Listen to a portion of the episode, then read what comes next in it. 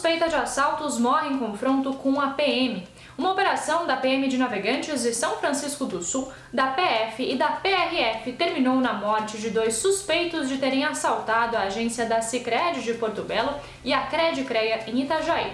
Os bandidos estavam em Balneário Barra do Sul.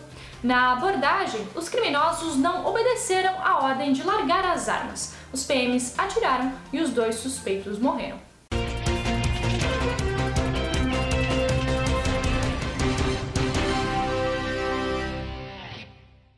SC vai fazer mutirão de vacinação da segunda dose, buscando incentivar as pessoas que já estão aptas a tomar a segunda dose da vacina contra a Covid-19. O governo de Santa Catarina lançou um mutirão neste final de semana em parceria com os municípios do estado. Segundo a Secretaria de Saúde, 418 mil pessoas já estão dentro do prazo da segunda dose. Adolescentes e idosos de 70 anos ou mais também poderão se vacinar no mutirão.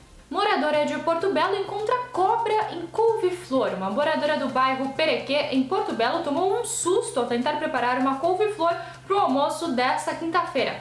Ao cortar o vegetal, ela encontrou uma cobra enrolada. A senhora ligou para a emergência do grupo de operações e resgate que fez o atendimento. Segundo os socorristas, o animal é uma jararaca dormideira e não é peçonhento. Esses foram alguns dos destaques desta quinta-feira aqui na região. Você confere mais em nosso site diarinho.net.